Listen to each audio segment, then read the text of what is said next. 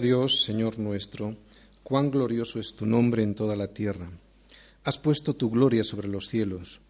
De la boca de los niños y de los que maman fundaste la fortaleza a causa de tus enemigos, para hacer callar al enemigo y al vengativo. Cuando veo tus cielos, obra de tus dedos, la luna y las estrellas que tú formaste, digo, ¿qué es el hombre para que tengas de él memoria y el Hijo del hombre para que lo visites?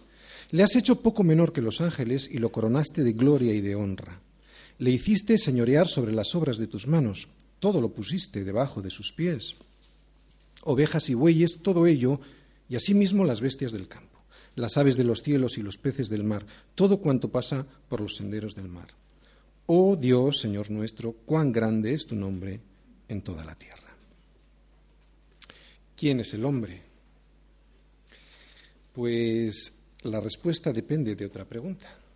Salmos 8.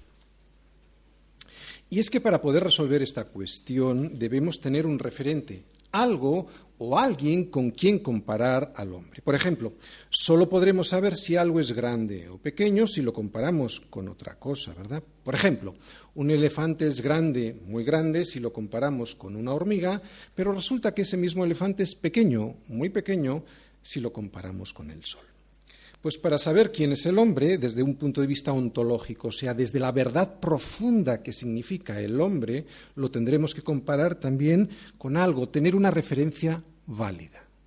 Por eso la solución a nuestra, a nuestra, cuestión, a esta pregunta, solo la podremos resolver de forma satisfactoria si podemos comparar la imagen del hombre con aquello que es digno de ser comparado, con la imagen de la verdad. Y la imagen de la verdad es Jesucristo. Jesucristo es la palabra de Dios. Y Dios nos dice en su palabra que el hombre está hecho a su imagen. Así pues, cuando, cuando el hombre destruye a Dios, en realidad, cuando echa fuera de él su imagen, porque Dios no puede ser destruido, cuando un hombre dice, como vimos en el Salmo 2, rompamos sus ligaduras, echemos de nosotros sus cuerdas, o como dicen los filósofos de hoy, Dios ha muerto, cuando el hombre hace eso es cuando pierde su verdadero referente, lo destruye, y por lo tanto su verdadera imagen. Y al destruir su imagen, también destruye su verdadero propósito. Por eso la gente está como está, porque no tiene un propósito. Es por eso que para saber quién es el hombre de verdad, ¿no? Lo primero que deberíamos averiguar es quién es Dios. El Salmo de hoy lo voy a dividir, esta exposición del Salmo 8 la voy a dividir en tres partes. La primera es la gloria de Dios manifestada en la creación, la segunda, la gloria de Dios manifestada en la creación del hombre, y la tercera es la gloria de Dios manifestada en la persona de Jesucristo.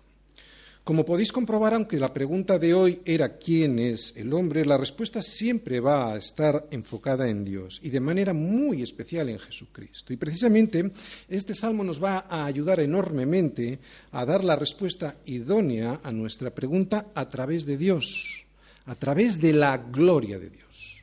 Primera parte, la gloria de Dios manifestada en la naturaleza. Oh Dios Señor nuestro Cuán glorioso es tu nombre en toda la tierra. Has puesto tu gloria sobre los cielos. De la boca de los niños y de los que maman, fundaste la fortaleza a causa de tus enemigos, para hacer callar al enemigo y al vengativo. Cuando veo tus cielos, obra de tus dedos, la luna y las estrellas que tú formaste. Muy bien, la majestad de Dios se expresa, se manifiesta de una manera extraordinaria en las cosas creadas por Él, en las cosas que vemos en la naturaleza. El Salmo de hoy está compuesto por David y vemos que él, David, está extasiado al contemplar la creación de Dios. Él ve la majestad de Dios en los cielos y en la tierra. Pero yo me doy cuenta enseguida de una cosa y se ve desde el mismo versículo 1. Solo es posible quedarse verdaderamente maravillado de la, de la obra de Dios de la naturaleza si alguien previamente dice, como dice David, fijaros, Oh Dios, Señor nuestro, cuán glorioso es tu nombre. David, antes de describir cuál es el lugar del hombre en la creación, lo que hace es cantar la gloria de Dios y reconocer que Él es su Señor. Qué importante es tener esto en cuenta, ¿no? Que Él es el Señor. Solo así entenderemos el resto de las cosas. Solo así entenderás la honra. Es que es muy importante, iglesia, entender que Él es el Señor, ¿de acuerdo? No mi sirvienta. Porque sólo así entenderemos lo que es la honra, ¿no? Sólo así entenderemos qué es el servicio en el cuerpo de Cristo. Sólo así entenderás el diezmo, las ofrendas. Sólo así entenderás qué significa ser agradecido cuando Él sea tu Señor, ¿no? Te lo voy a explicar con un ejemplo, porque como os digo muchas veces, en, en la vida cotidiana usamos el sentido común, pero no en el espíritu. Fíjate, no hay niño más feliz que aquel que sabe que depende de un padre, que reconoce quién es él, su padre, ¿no? El que le sustenta. Y además, por lo tanto, le agradece todas las cosas. Un ejemplo, si por ejemplo uno, cualquiera de vosotros vais a un restaurante y os fijáis en esos niños que no tienen en cuenta a sus padres y que por lo tanto les desobedecen en todo, además de ser unos repelentes, no son felices. Como no han sido creados para ser independientes porque son niños y por lo tanto dependientes, como no han sido creados para ser independientes, sino para ser dependientes de sus padres, cuando ejercen un rol que no les corresponde, o sea, ser señores de sus vidas, además de dar vergüenza verles, y de no poderles llevar a ningún sitio, son ingratos y profundamente infelices. Cuando un niño no reconoce a su papá como lo que es su papá, su vida pierde el referente, pierde el modelo. ¿Os dais cuenta lo que quiero decir con respecto a Dios y nosotros? Pierde el referente, pierde el modelo, pierde su imagen y por lo tanto también ha perdido su propósito y al, y al perder su propósito es profundamente infeliz. Pero David no. Por eso en el versículo 1 lo primero que hace para poder realmente expresar la verdad de la naturaleza de Dios es reconocer quién es Dios. Es su Señor, ¿no? Y por lo tanto le agradece todo, ¿no? Y se goza en la relación que tiene con Dios. David es feliz porque al saber quién es Dios, sabe quién es Él. Tiene una referencia, que es lo que le pasa, todo lo contrario de lo que pasa al mundo. Está perdido, no tiene una referencia, la ha destruido, ¿no? Por eso David ve en la creación de manera, la, ve de una manera muy diferente a como ve mucha gente la creación, ¿no? Estas personas que han perdido su capacidad de sorpresa por la naturaleza, o si no la han perdido del todo, lo que les ocurre es que no tienen agradecimiento. Claro, ¿a quién se lo van a agradecer? ¿No? Si no creen en nadie, excepto en ellos mismos. Estas personas que no creen en Dios como su Señor por eso subrayado lo de Señor nuestro, ¿de acuerdo? Aquellas personas que no creen en Dios como su Señor se comportan como esos niños que cuando su papá les pide una patatita en un McDonald's, le dicen, son mías, ¿no? Cuando quien las ha comprado es su papá. Y ese, su papá, no solo no necesita que su hijo le dé una patata, porque le podría inundar con toneladas de patatas, ¿no? comprándoselas, porque tiene el dinero para comprárselas, sino que ese hijo lo que, lo que haría dándosela sería disfrutar al compartirla con su padre. ¿Entendéis lo que quiero decir, la relación nuestra con el Señor? El comportamiento egoísta de ese niño se debe, ¿sabéis a qué? A que todavía le falta la perspectiva correcta de quién, es, de quién es él, un hijo, y de quién es su padre, su Señor. Claro que sí su Señor, un Señor bueno que quiere lo mejor para él, pero su Señor por eso le debe respeto, obediencia y agradecimiento. Pero ¿qué pasa en nuestra sociedad moderna? Pues todo eso se ha perdido, ¿no? Y pasa lo que pasa. Porque el pecado destruye todas estas palabras hermosas como sometimiento, respeto, autoridad, agradecimiento y las convierte en algo feo o denigrante. Pensamos que poner en práctica el sometimiento, el respeto, el reconocimiento a las autoridades, ¿no? A las autoridades como las personas como un padre, como un maestro, como un pastor, ¿no? Pues al poner en práctica esas palabras pensamos que nos degradamos cuando es todo lo contrario. Nos ensalzan. Cuando tú ves un niño en un restaurante con estas cualidades de respeto, de agradecimiento, de sometimiento, ¿qué piensas de él? ¿Qué bobo es? No, piensas todo lo contrario y no dices, ¿qué ejemplo de criatura? Pues cuánto más debiera ser con nosotros y Dios. Jesús nos dio ejemplo con ello, con el sometimiento, ¿no? con el respeto, con el reconocimiento a su Padre. Y tuvo que aprenderlo mientras estaba en los días de su carne, como nos dice el autor de Hebreos. Y es precisamente por lo que acabo de decir, por la dependencia que tienen los niños de su papá, por lo que ahora el versículo 2 encaja perfectamente en este salmo. Vamos a leer, vamos a volver a leer, porque lo hemos leído ya, el versículo 2. Fíjate lo que dice. De la boca de los niños y de los que maman fundaste la fortaleza a causa de tus enemigos, para hacer callar al enemigo y al vengativo.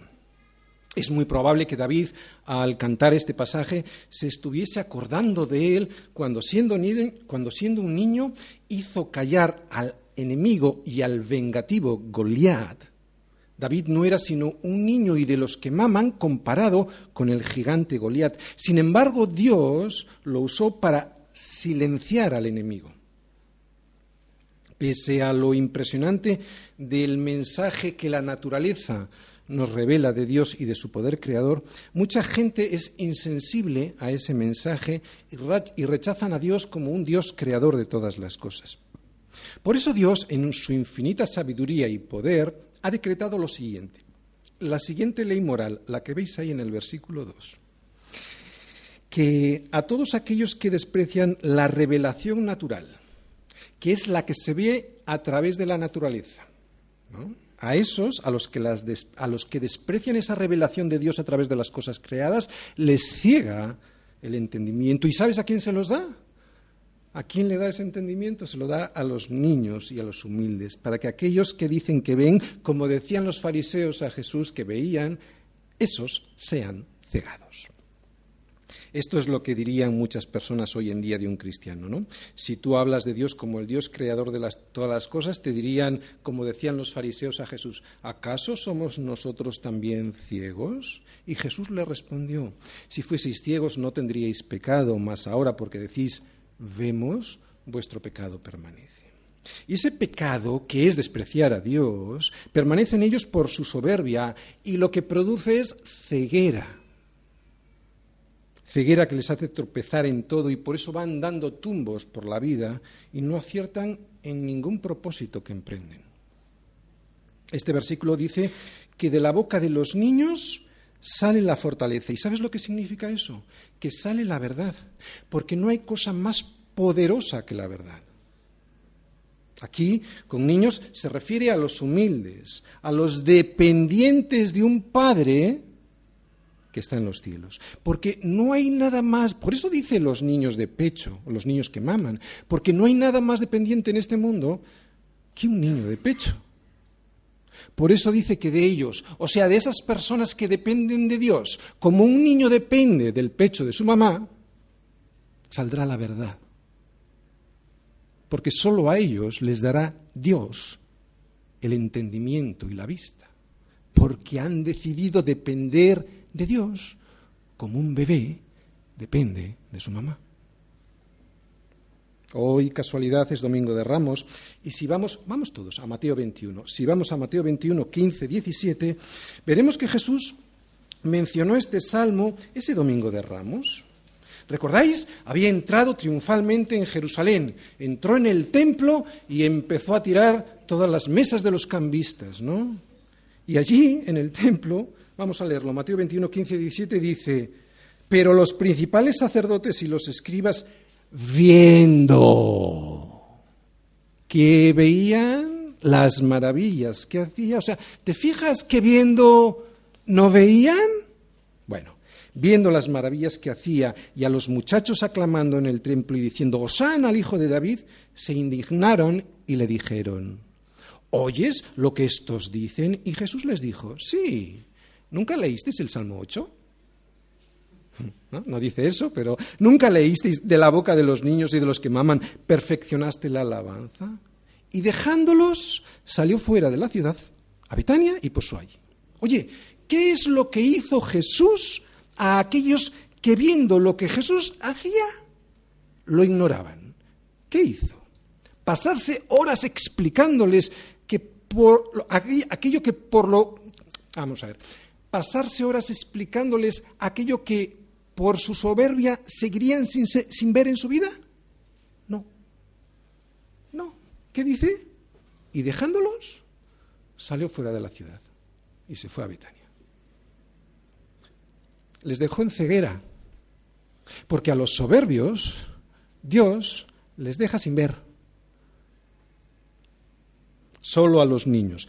Aquellos que dependen del todo de un Padre que está en los cielos, se les dará la capacidad de ver lo que a los sabios y a los entendidos de este mundo jamás podrán ver.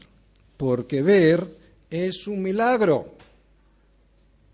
No depende ni de estudiar ni de ser muy listo, depende de ser obediente y obedecer, humilde y obediente a la palabra de Dios. Mateo 11:25, no hace que falta que vayáis, Mateo 11:25 dice, en aquel tiempo, se está refiriendo a aquel tiempo en la que Jesús estaba visitando muchas ciudades en las que había hecho muchos milagros, pero aunque había hecho muchos milagros, aquellos los habían, aquellas personas los habían visto, pero no se habían arrepentido, ¿de acuerdo? O sea, había hecho muchos milagros. Y dice, en aquel tiempo, respondiendo Jesús, dijo, te alabo, Padre, Señor del cielo y de la tierra, porque escondiste estas cosas de los sabios y de los entendidos y las revelaste a los niños. Esto es lo que significa el versículo 2 del Salmo 8, que de la boca de los niños y de los que maman fundaste la fortaleza, el poder, la verdad. Así es el poder de Dios y así lo manifiesta. En humildes vasos de barro, como muy bien lo expresa Pablo en Segunda de Corintios. Pero tenemos este tesoro. ¿Qué tesoro? Jesús, la verdad. ¿Dónde lo tenemos? Dice, tenemos este tesoro en vasos de barro. ¿Para qué? Pues para que la excelencia del poder de Dios sea de Él, ¿no? Y no de nosotros.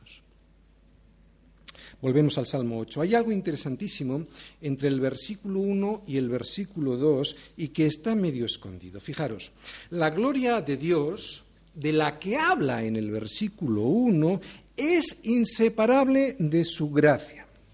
La gloria que aparece en el versículo 1 solo se la va a dar a aquellos a quien Dios les regala por gracia la visión. Y a los que le regala la visión resulta que es a los niños, ¿no? O sea, a aquellas personas que siendo como niños dependen de un padre que está en los cielos, de su padre que está en los cielos. Aquellas personas que dependen de Dios como un niño depende de su papá en todo. Estas personas, nos dice el versículo 2, son las que hacen callar a sus enemigos, aparentemente fuertes, poderosos, soberbios, pero que terminan sus días como Goliat, ¿no? Derribados por la sencillez de un argumento, del argumento de un niño, ¿no? Vuelvo a repetir lo de domingos pasados. Dios resiste a los soberbios y da gracia a los humildes. Vamos a leer 1 de Corintios, vamos todos. 1 de Corintios 1 del 27 al 29 porque van en la misma línea. Palabras de Pablo dice, fíjate lo que dice Pablo de lo que ha escogido Dios para sí mismo, ¿eh? 1.27, segunda, perdón, primera de Corintios, primera de Corintios 1.27. Dice Pablo, sino que lo necio del mundo escogió Dios para avergonzar a los sabios, y lo débil del mundo escogió Dios para avergonzar a lo fuerte, y lo vil del mundo y lo menospreciado escogió Dios, y lo que no es para deshacer lo que es, a fin de que nadie se jacte en su presencia. ¿De acuerdo? Solo cuando alguien dice, como dice David en el versículo 1 de este salmo, que Dios es su Señor y lo defiende como defiende un niño a su papá, versículo 2, solo entonces se podrá reconocer de manera natural, sin estridencias, sin avergonzarse, la soberanía de Dios en todas las cosas creadas, que es lo que vemos en el versículo 3. Vamos a volverlo a leer. Cuando veo tus cielos, obra de tus dedos, la luna y las estrellas que tú formaste también es muy probable que aquí David eh, se estuviese acordando de cuando él era niño y estaba como pastor con las ovejas en el campo. Y al llegar a la noche, al ver todo el firmamento lleno de estrellas, se extasiaba contemplando el cielo. ¿no? Otra vez vemos a un niño ¿eh? creyendo a su papá. Todo lo contrario de lo que Pablo nos dice en Romanos 1, 20, 23 sobre aquellos que desprecian al consejo de Dios y a su palabra. Pablo dice ahí, porque las cosas invisibles de Él, ¿Qué es lo invisible de él? Su eterno poder y deidad se hacen claramente visibles desde la creación del mundo, siendo entendidas por medio de las cosas hechas, de modo que no tienen excusa. Pues habiendo conocido a Dios a través de las cosas creadas, no le glorificaron como a Dios, ni le dieron gracias, sino que se envanecieron en sus propios razonamientos y su necio corazón fue entenebrecido. Es lo mismo que estamos viendo en el Salmo 8. Profesando ser sabios, se hicieron necios y cambiaron la gloria de Dios incorruptible en semejanza de imagen de hombre corruptible. Esta es la diferencia entre la soberbia de uno que se cree sabio en su propia opinión y la fortaleza de un niño que le cree a su papá. Pues bien, además de todo lo que hasta aquí hemos dicho de la gloria de Dios manifestada a través de la creación, de la naturaleza, Además, la majestad de Dios se expresa de manera aún más plena en la creación del ser humano. Y es lo que vamos a ver en la segunda parte, la gloria de Dios manifestada en la creación del hombre. Digo, ¿qué es el hombre para que tengas de él memoria y el Hijo del hombre para que lo visites? Le has hecho poco menor que los ángeles y lo coronaste de gloria y de honra. Le hiciste señorear sobre las obras de tus manos, todo lo pusiste debajo de sus pies, ovejas y bueyes, todo ello, y asimismo las bestias del campo, las aves de los cielos y los peces del mar, todo cuanto pasa por los senderos del mar. Bien, después de haber observado la gloria de Dios a través de las cosas creadas en el universo, David se pregunta, ¿qué es el hombre? Para que tengas de él memoria y el Hijo del Hombre para que lo visites. Bien, comparado con el cosmos, el ser humano es insignificante en tamaño y sin embargo David sabe que Dios se acuerda de él y que lo visita. Es evidente que el cuerpo del hombre es muy débil, ¿verdad? Y que se enferma y se muere pues con cualquier bichito que lo infecte. Sabemos que el hombre no tiene pues ni la fuerza de los elefantes, ni la rapidez de un guepardo, ni la vista de un águila, ni tiene la vida larga que tienen, por ejemplo, pues algunas tortugas, etcétera, ¿no? Sin embargo, Dios lo visita y tiene memoria de él. Así que algo tiene que haber en el hombre para que Dios respete esa dignidad que muchas veces nosotros despreciamos. Literalmente el versículo 5 dice, le has hecho poco menor que Dios. No, la palabra que se usa en el original hebreo es Elohim.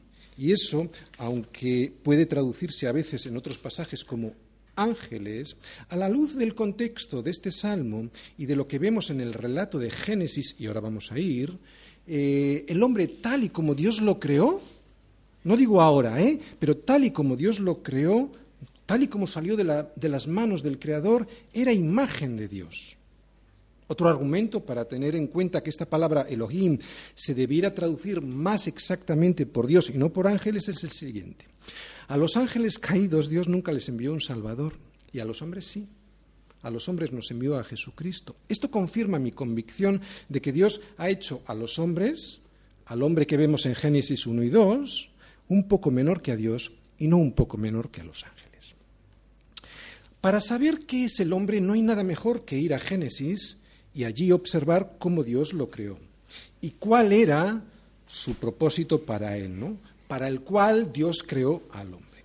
Allí encontraremos la causa y el porqué de Dios al crear al hombre y la causa y el porqué de que Dios se acuerde de él y lo visite. Es evidente que la diferencia entre el hombre y Dios era abismal. ¿no?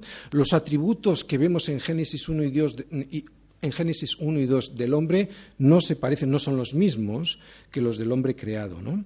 Pero de lo que no hay duda es que Dios le regaló al hombre cualidades que ningún otro ser creado posee en esta tierra. El hombre tiene unas facultades intelectuales, morales y espirituales que ningún ser creado posee. Además, tiene conciencia de sí mismo, algo que ningún animal posee. También Dios le regaló una personalidad que ningún ser creado tiene en este mundo, ¿no? Y que esa personalidad hace que pueda tener relación con otras personas, además de tener una relación con Dios, una relación personal con Dios. El hombre, pues, es la culminación, según vemos en Génesis 1 y 2, la culminación de la creación de Dios, ¿no? Y que Dios mismo reconoció como buena en gran manera. Hoy no voy a entrar a valorar la estupidez de pensar de que todo esto proviene de la evolución de una explosión. Cualquier explosión lo único que produce es caos y destrucción. Nunca produce ni orden, ni vida, ni por supuesto propósito. Y esta palabra es fundamental para nosotros, propósito. ¿eh? El propósito solo viene del diseño y el diseño solo proviene del diseñador. Con un ejemplo se va a entender mejor. El propósito de que un barco flote y no se hunda y de esa manera pueda transportar a las personas surge de un diseño que consiga ese propósito y ese diseño solo puede surgir de un ser inteligente que se llama diseñador. Génesis 1, 26, 28. No hace falta que vayáis. Os lo leo, todos lo conocemos. Si queréis ir, está bien. Génesis 1, 26, 28. Entonces dijo Dios, hagamos al hombre a nuestra imagen, conforme a nuestra semejanza, y señoré en los peces del mar, en las aves de los cielos, en las bestias, en toda la tierra y en todo animal que se arrastra sobre la tierra. Y creó Dios al hombre a su imagen, a imagen de Dios lo creó, varón y hembra los creó, y los bendijo Dios, y les dijo, aquí está el propósito, chicos fructificar y multiplicaos, llenad la tierra y sojuzgarla y señoread en los peces del mar, en las aves de los cielos y en todas las bestias que se mueven sobre la tierra. ¿Os dais cuenta de lo que vemos aquí?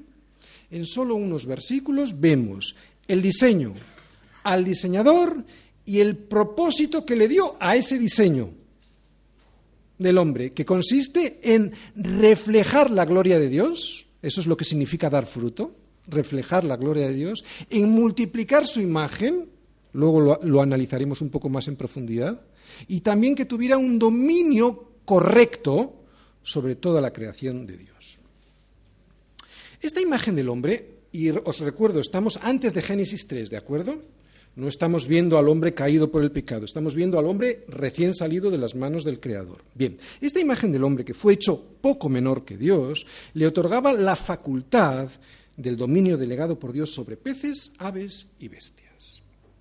Pero ocurrió algo, y ese algo lo vemos en Génesis 3, y a partir de ahí ese reflejo de la gloria de Dios en el hombre se distorsionó con el pecado y el hombre perdió el dominio sobre la naturaleza.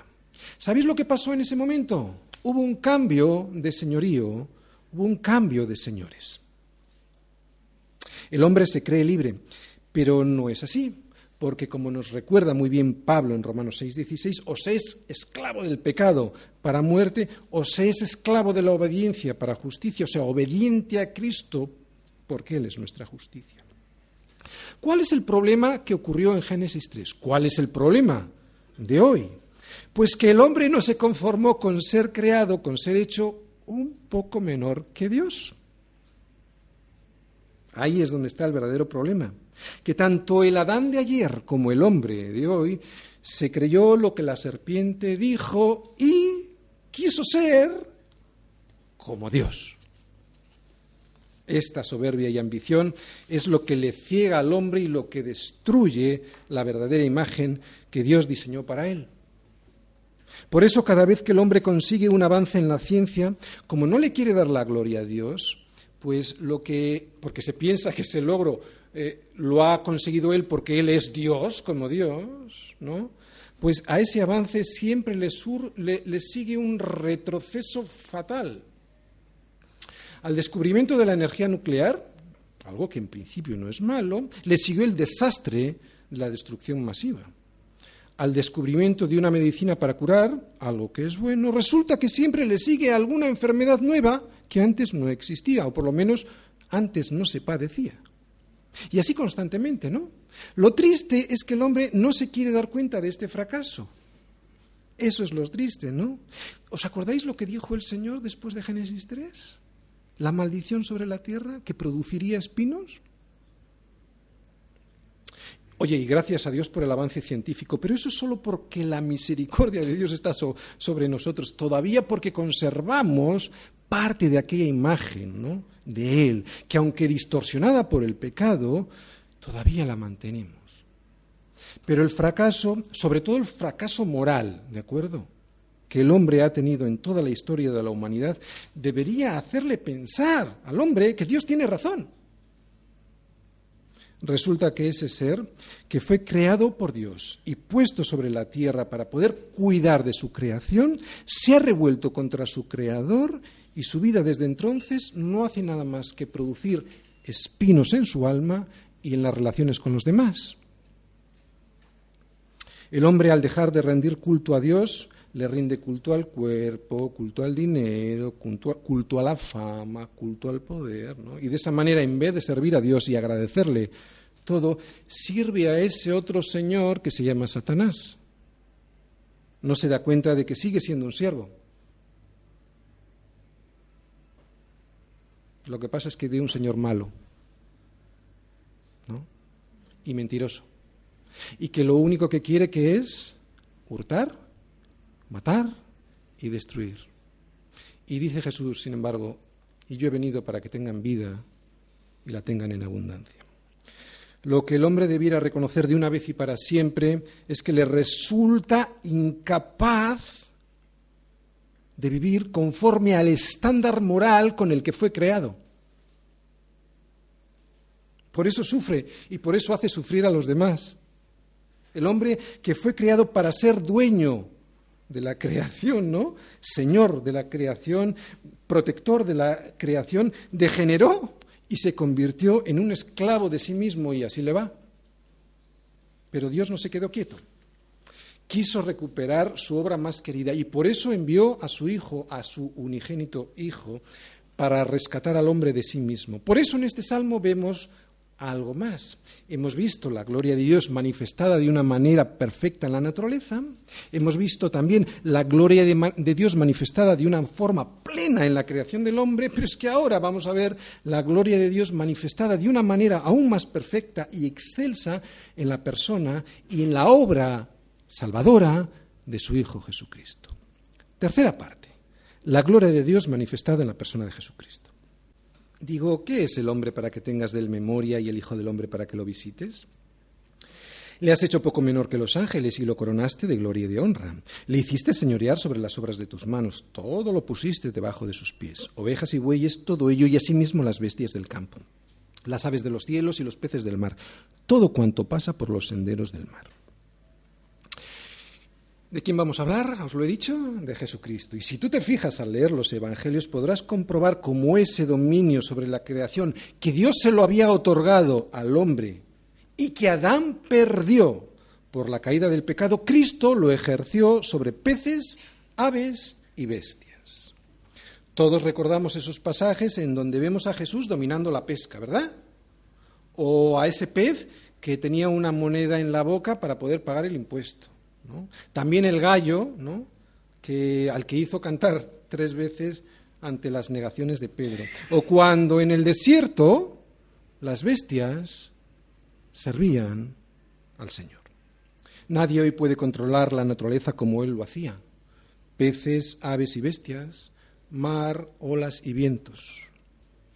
Así que si te fijas bien, en este salmo también vemos a Jesucristo. Vemos a Dios visitando a los hombres como nos sugiere el versículo 4. Este Salmo 8, pues, es un salmo mesiánico, y no solo por lo que acabamos de decir, o porque Jesús mismo lo usó refiriéndose a él cuando recriminó a los escribas, a los sacerdotes ¿no? del templo, porque se indignaron al oír a los muchachos, Osana al hijo de David, sino porque también el escritor de Hebreos, y vamos todos a Hebreos 2, sino porque también el escritor de Hebreos lo menciona refiriéndose a Jesús. Hebreos 2, versículos del, 6 al 10. Leemos. Pero alguien testificó en cierto lugar, en el Salmo 8, ¿vale? No lo dice, pero lo vamos a comprobar, que es el Salmo 8, diciendo, que es el hombre para que te acuerdes de él o el Hijo del Hombre para que lo visites.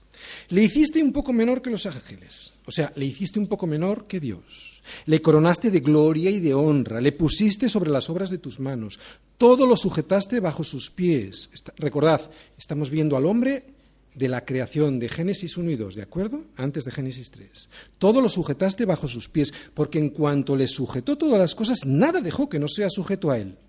Pero, y ahora sí que es el momento actual, pero todavía no vemos que todas las cosas le, sean sujetas. Pero vemos aquel, y aquí ya no habla del hombre creado, ¿eh? ahora habla de otro, pero vemos a aquel que fue hecho un poco menor que los ángeles, que a Dios. A Jesús, coronado de gloria y de honra a causa del padecimiento de la muerte, para que por la gracia de Dios gustase la muerte por todos. Porque convenía a aquel por cuya causa son todas las cosas y por quien todas las cosas subsisten, que habiendo de llevar muchos hijos a la gloria, perfeccionase por aflicciones al autor de la salvación de ellos. Muy bien. Es aquí en Hebreos 2 donde vemos a la persona, y lo digo otra vez, a la persona de Jesús y a su obra salvadora, relacionándola con el Salmo 8.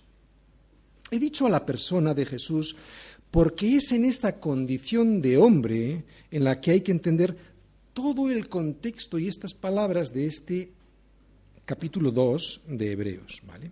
¿Por qué?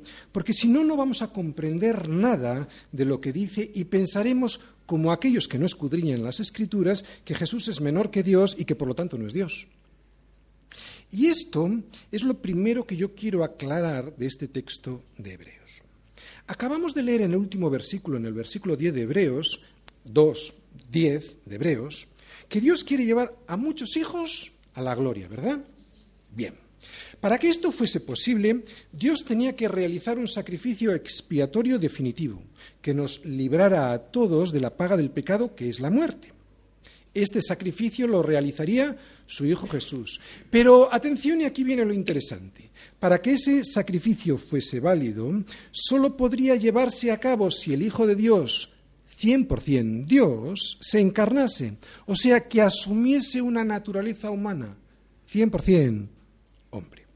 Solo podía cargar los pecados del hombre y pagar por ellos si asumía la misma condición encarnada del hombre. Por lo tanto, ahora ya podemos entender un poco mejor lo que dice ahí con respecto a Jesús. Le hiciste un poco menor que a los ángeles, o sea, que a Dios. Le coronaste de gloria y honra y le pusiste sobre las obras de tus manos. O sea, que las palabras de Hebreos sobre Jesús como un poco menor que Dios se está refiriendo a Jesús por un poco de tiempo, esos 33 años que estuvo en la tierra, y mientras estuvo en este mundo encarnado. Fue un poco menor que Dios, pero solo en su naturaleza carnal, como el segundo Adán, y no en su otra naturaleza, en la divina. Vamos a leerlo otra vez, Hebreos 2, para, ya veréis cómo ahora lo vais a entender mejor. ¿vale? Fijaros, 2.6. Pero alguien testificó en cierto lugar, se está refiriendo al Salmo 8, diciendo, que es el hombre para que te acuerdes de él o el Hijo del hombre para que le visites. Le hiciste un poco menor que Dios le coronaste de gloria y de honra y le pusiste sobre las obras de tus manos. Está hablando del hombre creado, ¿eh? ¿Vale? Del hombre de Génesis 1 y 2.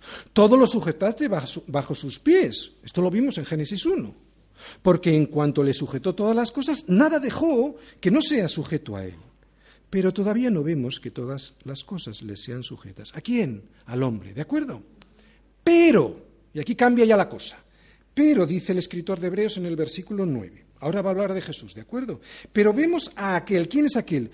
Pues Jesús, aquel que en todo el capítulo 1 de Hebreos, si lo leéis en casa el capítulo 1, está hablando de Jesús como Dios, sobre todo en el versículo 9, 1.9, ¿de acuerdo? Vemos a aquel que en el capítulo 1 dice que es Dios, ahora resulta que ese Jesús le vemos que fue hecho, como dice, un poco menor que los ángeles, o sea, temporalmente menor que Dios por su encarnación. A Jesús, coronado de gloria y honra a causa del padecimiento de la muerte, para que por la gracia de Dios gustase la muerte por todos. Porque convenía a aquel por cuya causa son todas las cosas y por quien todas las cosas subsisten, que habiendo de llevar muchos hijos a la gloria, perfeccionase por aflicciones al autor de la salvación de ellos. Todo esto lo hace Cristo. ¿Por qué lo hace? Lo sabemos muy bien, lo hace por amor, por amor por ti y por mí. Oye, ¿y ¿Para qué lo hace? Pues como hemos perdido nuestra correcta imagen, aquella imagen semejante a Dios, por desobedientes, por pretender ser como Dios mismo, lo hace para que podamos recuperarla, para que recuperemos aquella imagen original, ¿no? Dios nos ama tanto que lo que quiere es que recuperemos aquello que perdimos, aquello que el enemigo nos arrebató con engaños, ¿no? Como se lo arrebató a Adán y a Eva. Por eso Cristo, como nos dice el autor de Hebreos, cumplió él las palabras del Salmo 8, para que nosotros pudiéramos ser en él lo que la caída nos arrebató. ¿Qué nos arrebató? Ese hombre perfecto al cual Dios le delegó el gobierno de su creación. Vuelvo a repetirlo. Cristo, además de Dios, es el hombre perfecto que a través de su sacrificio ha recuperado para ti aquella condición de hombre de verdad, no la que tenemos ahora, ¿no? Caídos. Aquella condición perfecta que Dios siempre quiso que tuvieses. Bien es verdad que de momento, y como dice el autor de Hebreos, no vemos que todo nos esté sujeto, ¿no? Pero es que eso solo sucederá cuando nuestro cuerpo sea glorificado. Jesús, pues, cumplió la profecía de este Salmo 8, o como dice Pablo de Jesús, que en Filipenses 2.8, ¿de acuerdo? En Filipenses 2.8 Pablo dice lo siguiente, que Jesús, estando en la condición de hombre, y lo vuelvo a repetir, estando en la condición de hombre, ¿entiendes ahora las palabras de Hebreos mejor? Estando en la condición de hombre, se humilló a sí mismo, haciéndose obediente hasta la muerte y muerte de cruz. Él fue hecho inferior a Dios por un poco espacio de tiempo y estando en esta condición, nos dice Pablo en Filipenses, en esta condición, estando en condición de hombre, se humilló a sí mismo. Todo ello como un regalo, ¿no? Como hemos leído en Hebreos 2.9, fue hecho un poco menor que los ángeles para que la gracia de Dios, para que por la gracia de Dios gustase la muerte por todos. Mira, si no hubiese sido así, hecho menor que los ángeles, le hubiese sido imposible gustar la muerte. Así que fue gracias a esa humillación, tremenda humillación voluntaria para Dios, venir en carne, sufrir, morir y ser sepultado por algo que merecíamos tú y yo, como digo, fue gracias a esa humillación por lo que pudimos salvarnos. Pero una vez que cumplió esa humillación durante ese periodo de tiempo que estuvo en la carne, Jesús ni era inferior a Dios, ni dejó de ser inferior a Dios, ¿no? Nunca lo fue. Volviendo al Salmo 8, aquí vemos a Jesús cumpliendo por nosotros y para nosotros lo que el primer Adán no pudo lograr debido al pecado. Fíjate, quiero que vuelvas a pensar en esto. Aquí Jesús, lo que vemos es a Jesús recuperando para nosotros aquello que Adán perdió. Y sabes, recuperándolo en su mismo terreno, como hombre. Si no, la partida hubiera sido anulada. ¿Entendéis? ¿Qué vemos en el Salmo 8? Vemos a la segunda persona de la Trinidad asumiendo voluntariamente la naturaleza humana, semejante en todo a la nuestra, pero sin pecado. Él fue hecho un poco menor que los ángeles para poder pagar por nosotros aquello que a nosotros nos resulta imposible pagar, ¿no? a no ser que lo hiciésemos pagando con la muerte, porque la paga del pecado es la muerte, ¿no? Y eso significa la separación eterna con Dios. Vemos a Jesús sujetando todo para nosotros, sujetando incluso a la muerte, aunque todavía no vemos que todas las cosas nos estén sujetas, ¿no? Eso solo ocurrirá cuando tengamos nuestro cuerpo glorificado. Reflexión final. El hombre es la más grande de las creaciones de Dios porque fue hecho a su imagen, pero ha sido el hombre quien creyéndose las mentiras del diablo es ese hombre el que se ha, el que se ha rebajado a sí mismo creyéndose las mentiras del diablo. Y se ha rebajado a un nivel de un animal. Diría yo incluso peor que un animal al rechazar a Dios y su palabra. Así que el hombre, por romper esas ligaduras que le unían a Dios, por echar fuera sus cuerdas, ¿no? En definitiva, por destronar a Dios de su vida, ¿no? Se ha degradado a sí mismo. No sé tú, pero yo veo un mundo en caos, destrucción, desorden, brutalidad, ¿no? Si alguien no se cree esto, no sé lo que ve en sus ojos, sinceramente, ¿no? Supongo que lo mismo que veían los fariseos. Y dirán, ¿acaso nosotros somos también ciegos? Y Jesús le responderá, Pues si fuerais ciegos no tendríais pecado, pero porque decís vemos, vuestro pecado permanece. Este salmo que hemos leído exalta la dignidad del hombre, pero ¿cómo podríamos recuperar esa imagen que Dios nos dio y que perdimos? ¿Cómo podríamos recuperarla, aunque fuera en parte, ¿no? hasta que este cuerpo sea glorificado? Presta atención. Esta es la clave. Está desde Génesis 3 hasta Apocalipsis. Pero bueno, no digas o no te justifiques en tu pecado como hacían los fariseos. Esta es la clave.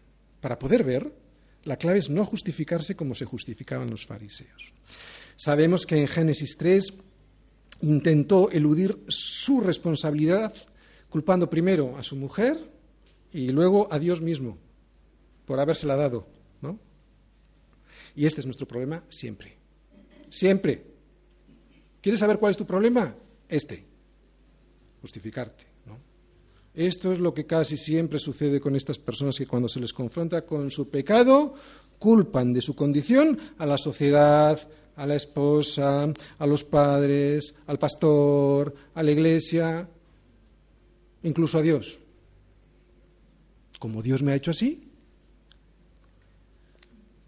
Pero para arreglar nuestra situación no podemos hacer lo mismo que hizo Adán, justificarse porque ya sabemos los resultados que produjo y que sigue produciendo justificarse.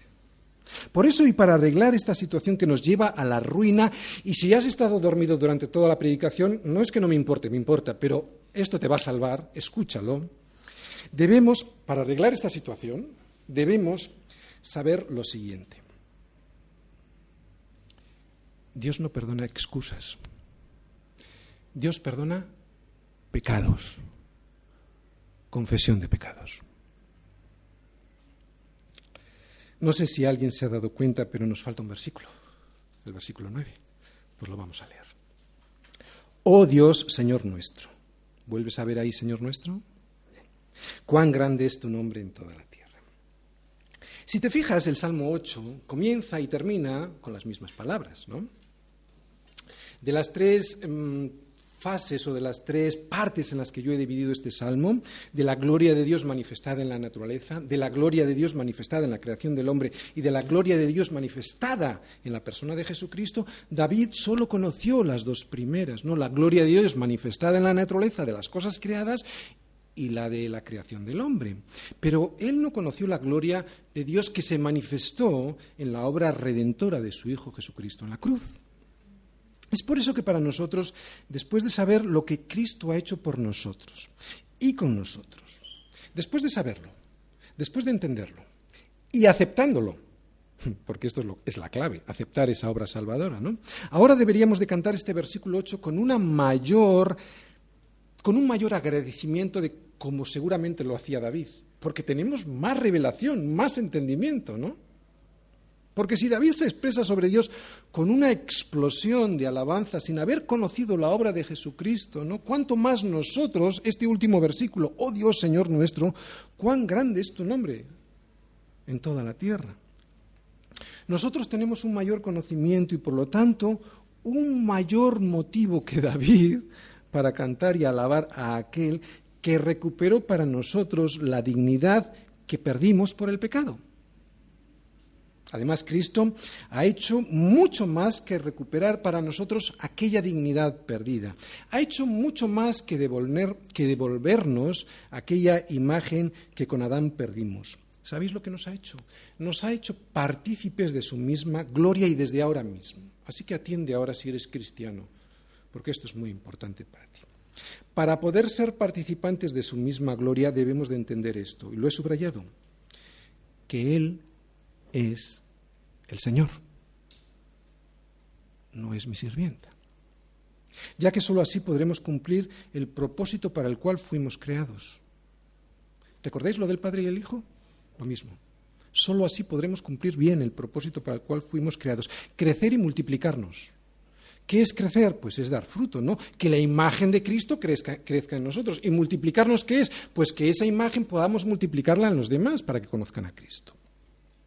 Si Cristo te ha salvado de tus emociones equivocadas, si Dios te ha salvado de una enfermedad, si Dios te ha salvado de un fracaso matrimonial o si simplemente te ha llevado a la verdad, aunque de momento no veas que todas las cosas te han sido sujetadas, no es para que solamente te pongas contento por ello y luego vuelvas a ser esclavo de tu propio egoísmo viviendo para ti, sino que lo que Dios quiere es darse la gloria en ti y en tu vida, en tu matrimonio, en tu familia, en tu trabajo, en tu universidad. Dios quiere darse la gloria a través de ti para que todos vean que Él es el Señor. Menudo privilegio. Solo podrás ser bienaventurado en tu vida aquí si entiendas esta verdad y si entendiéndola la recibes. Si alguno está en Cristo, nueva criatura es. Las frustraciones y el propósito egoísta de mi vida ha quedado atrás. He aquí todo ha sido hecho nuevo. ¿Qué es lo que ha sido hecho nuevo? Todo.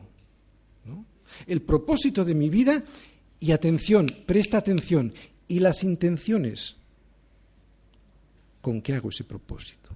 Todo es nuevo. Y recalco lo de las intenciones porque eso es el drama de muchos cristianos. Para esto hay que morir. Hay que morir a uno mismo y todos los días para que también pueda resucitar la imagen de Cristo en mí. ¿no? Y esto significa que yo soy hecho nuevo en todas las cosas. Así que no sigas caminando como caminaban los fariseos, ciegos y tropezando en todas las fascinaciones de este mundo, ¿no?